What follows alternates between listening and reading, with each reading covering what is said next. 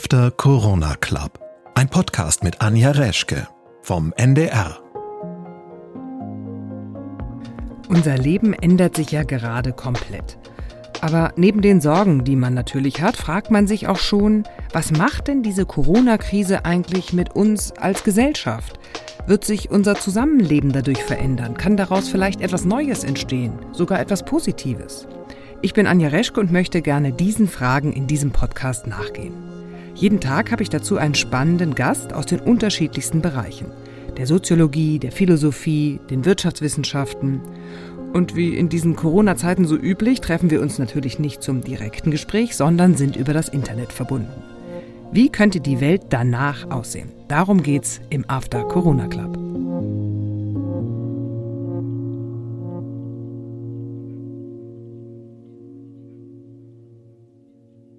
Und ich bin dazu jetzt verbunden mit Professor Dr. Michael Schulte-Markwort. Er ist Leiter der Kinder- und Jugendpsychiatrie am Universitätsklinikum Eppendorf in Hamburg. Und er hat so viele Bücher geschrieben und Vorträge gehalten, dass es unmöglich ist, die jetzt hier alle aufzuzählen. Schönen guten Tag, Herr Schulte-Markwort. Frau Reschke, ich grüße Sie. Wie geht's Ihnen denn jetzt eigentlich so in der Krise? Können Sie ähm, von zu Hause arbeiten? Funktioniert es, dass man Behandlungen oder Therapien auch äh, per Videokonferenz macht?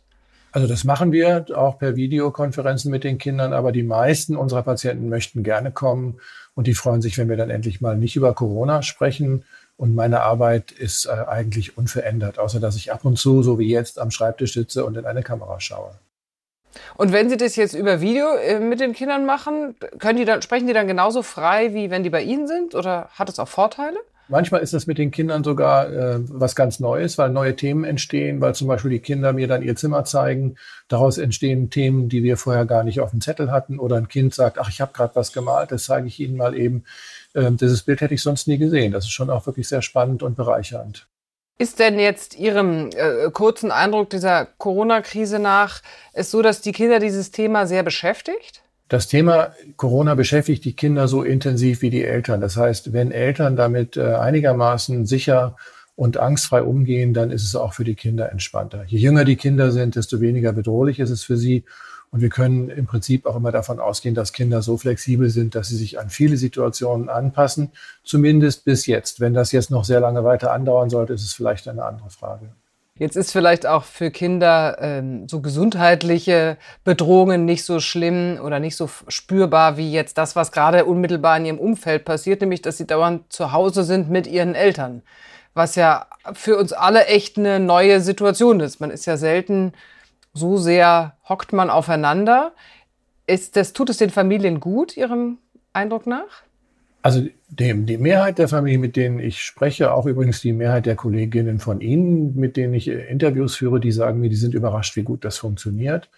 Ähm, also Kinder sagen mir solche Sätze wie, ich äh, merke gerade, dass ich ohne Lehrer besser lernen kann. Ein Junge sagt mir, ich habe jetzt endlich mal Mathe verstanden, weil mein Vater mir das erklärt hat. Ein anderer Junge sagt, oh, ich vermisse meine Freunde so sehr. Das ist wirklich sehr, sehr unterschiedlich und breit gestreut. Aber mein Eindruck ist, dass die Mehrheit der Familien damit gut zurechtkommt. Trotzdem ist es ja jetzt so, dass die meisten oder viele auch auf, auf sehr engem Raum zusammen sind und äh, Kinder nun auch Bewegungsdrang haben. Was ändert sich denn da jetzt gerade für Familien? Was müssen die anders machen?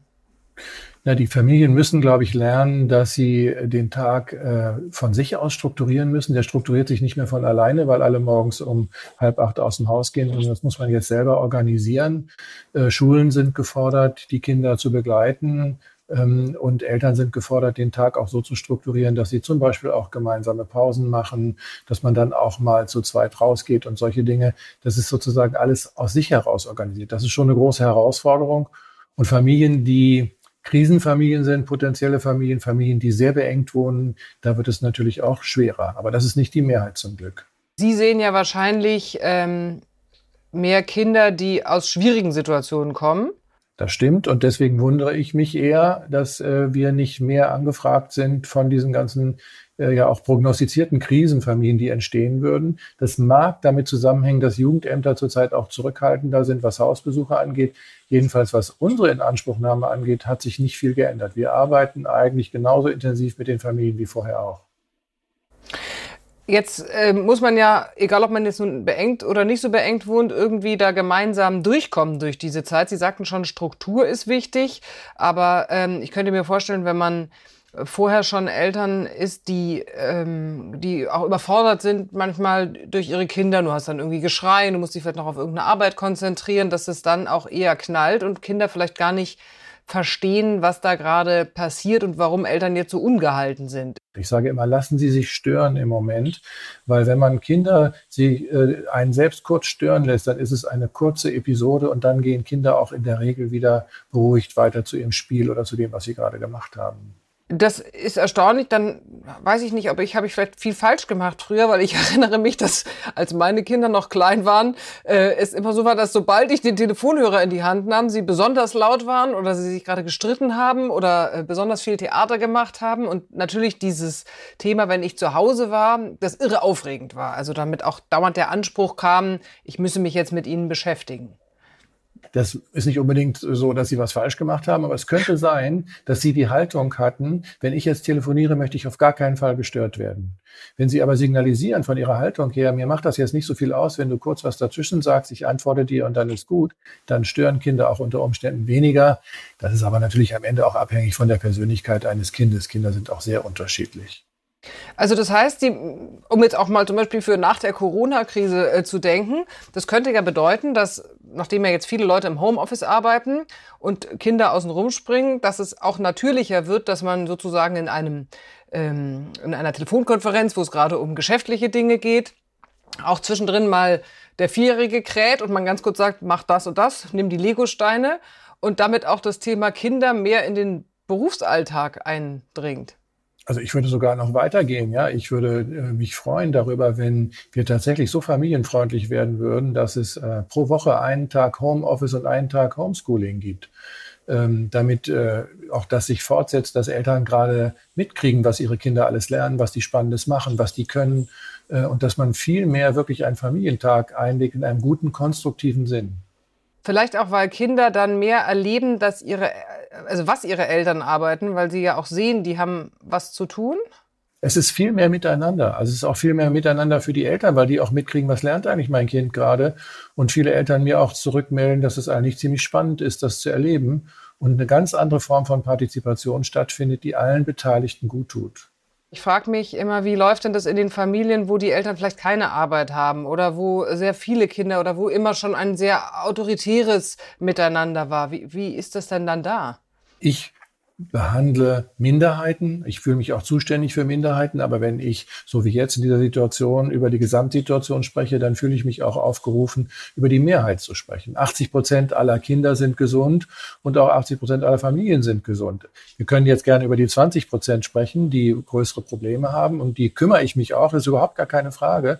Aber ich äh, möchte mich auch so ein bisschen, möchte auch ein bisschen gegenhalten gegen so einen globalen Pessimismus, dass alles jetzt aus den Fugen gerät, was nach meiner klinischen Erfahrung gerade nicht passiert. Also das ist toll, dass Sie mich äh, jetzt sozusagen so erwischen, weil das ein klassisches Phänomen des Journalismus ist, dass er immer auf die Schwierigkeiten hinweist und auf das Negative. Jetzt haben Sie mich äh, quasi ertappt dabei, dass ich danach auch gefragt habe.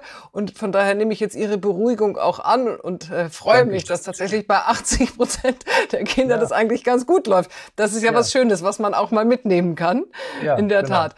Ich finde auch, jetzt, äh, komme ich aber auch dass Sie als, als Medienvertreterin, wenn ich Sie jetzt dafür gleich schon wieder greifen darf, dass Sie natürlich auch verantwortlich sind für die vielen, für die Unmengen an Corona-Nachrichten, die niemand mehr verträgt und niemand mehr verdauen kann.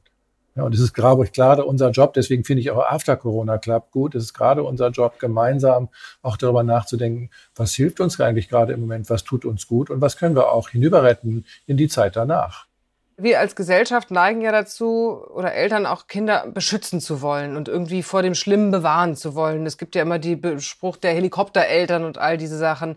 Ist äh, das etwas, was Sie auch wahrnehmen, dass Eltern versuchen, Kinder von diesem ganzen Krisenmodus jetzt fernzuhalten und sie möglichst gar nicht damit zu behelligen? Oder ist es eigentlich besser, wenn man direkt mit ihnen darüber spricht? Ich kann mich noch selber dran erinnern, wie ich bei meinem ersten Kind, äh, als mein Sohn acht Jahre alt war, irgendwie dachte, oh, ich wollte das so gerne verhindern, dass der jetzt diese ganzen Nachrichten liest. Und dann muss man sie gut dabei begleiten. Und das hängt sehr davon ab, wie man das macht, wie man das sprachlich aufgreift. Ich wünsche mir immer, dass Eltern ähm, sehr aufmerksam sind gegenüber Kindern. Äh, Kinder stellen nicht alle Fragen, weil Kinder uns auch manchmal schonen wollen und verschonen wollen mit ihren Fragen. Aber immer dann, wenn ich den Eindruck habe, jetzt möchte ich mein Kind auch natürlich darüber aufklären, warum jetzt natürlich Schule oder Kindergarten nicht mehr stattfindet, das kann ich ja gar nicht verhindern, dann spreche ich natürlich mit den Kindern, das ist ganz klar. Sehen Sie, Sie hatten Angst, dass Ihr Sohn Zeitung liest. Heute haben die Eltern wahrscheinlich wahnsinnig Angst, dass ihre Kinder irgendwo in YouTube verschwinden auf Dauer äh, und sich irgendwas ansehen, was ja, aber man. Das ist der Vorteil, dass man das jetzt im Moment viel besser mitkriegt. Und man kann sich das auch gegenseitig zeigen. Guck mal, ich habe das gesehen und hast du das gesehen? Und wie kann man darauf reagieren? Eltern erleben mehr von ihren Kindern. Darüber freue ich mich sehr. Kleinere Kinder die, ähm, für die sind ja sozusagen die Bezugspersonen logischerweise immer die Eltern und auch die wichtigsten Bezugspersonen. Die freuen sich wahrscheinlich, wenn die Eltern viel da sind und sich viel mit ihnen beschäftigen. Ab einem gewissen Alter kippt es ja so etwas. Da hat man, sagen wir mal, nicht mehr so Lust, jeden Abend mit seinen Eltern Spieleabende zu machen, ähm, sondern da ist ja die Peer Group eine andere. Da möchte man mit seinen Freunden sein. Ich, mir kommt es so ein bisschen vor, als ob wir gerade in der Debatte ja immer sehr viel darüber reden, ähm, was dieser soziale Kontaktsperre mit den Älteren macht. Aber wir reden relativ relativ wenig darüber, was es mit den Jugendlichen macht. Ich denke mir aber immer so, Gott, also ich mit 17, das wäre mir schon sehr schwer gefallen. Ja, Sie haben völlig recht. Für die Jugendlichen ist es schwerer, wobei ich würde gerne ein bisschen korrigieren. Ich werde ja immer gefragt, was macht das Social Distancing im Moment? Und ich sage immer, das ist gar kein Social Distancing, sondern ein Physical Distancing. Das ist ja. etwas komplett anderes, weil die Jugendlichen sind weiterhin sehr intensiv im Kontakt untereinander über die sozialen Medien, zum Teil noch intensiver als vorher. Und auch da höre ich unterschiedliches. Ich höre welche, die sagen, oh, das wird jetzt aber wirklich langsam richtig mühsam und mir fällt zu Hause die Decke auf den Kopf. Es gibt auch welche, die sagen, ach, ich bin auch ganz froh, dass ich mal ein bisschen mehr für mich bin. Mehrheitlich wird es bei den Jugendlichen so sein, dass es mit jedem Tag anstrengender wird. Für die Eltern oder für die Jugendlichen? Am Ende für beide, natürlich.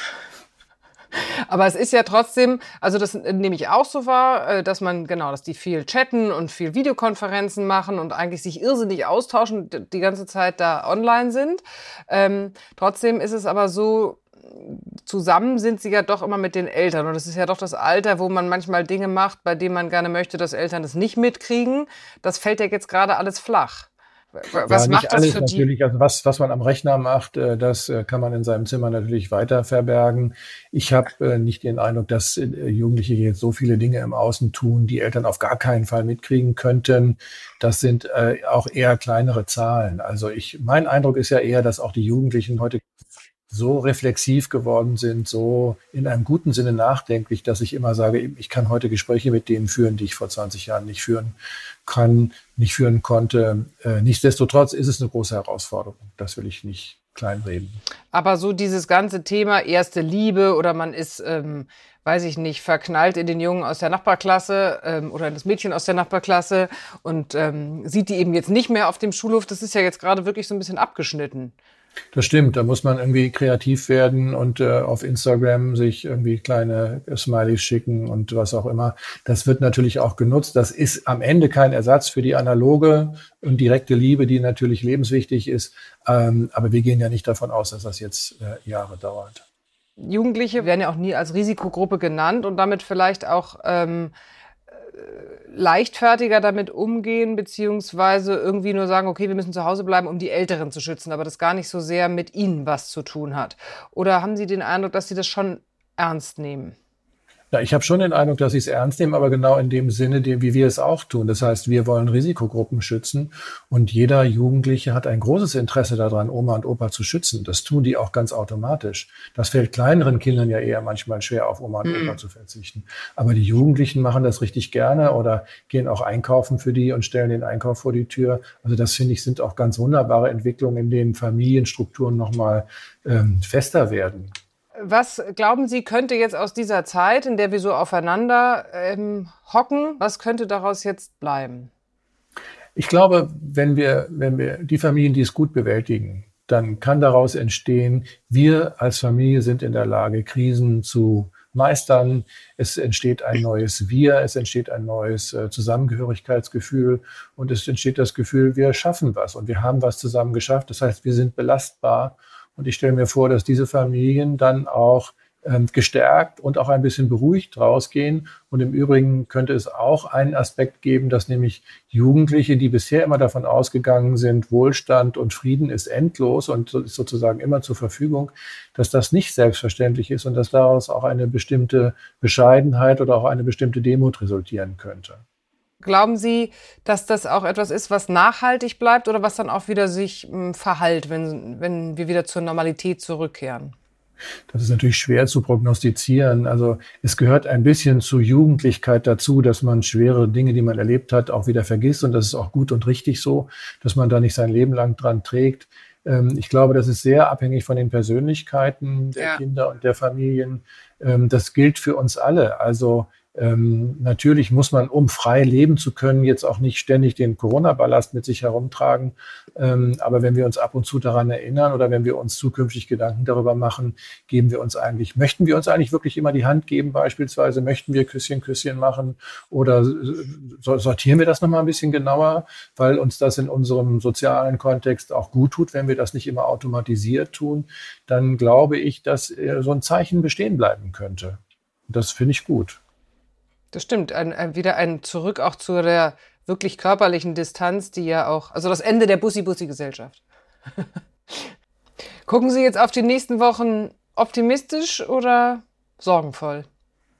Also ich bin ja kein Virologe. Ich bin manchmal besorgt darüber, dass äh, die sprechende Medizin nicht vorkommt in dem, was jetzt alles ähm, äh, verlautbart wird, sondern tatsächlich nur die Stimme von Virologen und Epidemiologen ähm, zählt. Psychotherapie, ja. Psychiatrie und Jugendpsychiatrie. Wir sind sprechende Medizin. Ja. Ähm, als Arzt habe ich den Eindruck, äh, dass äh, das doch weniger schlimm geworden ist, als wir gedacht haben. Selbst wenn man die schlimmsten Zahlen zugrunde liegt, wird das unsere Gesamtletalität wahrscheinlich nur gering beeinträchtigen. Und insofern gucke ich positiv in die nächsten Wochen. Ich gucke das aber besonders dann, wenn ich immer diese Erfahrung mit meinen Kindern, mit meinen Patienten habe, die das wirklich hervorragend meistern. Das kann ich nicht anders sagen.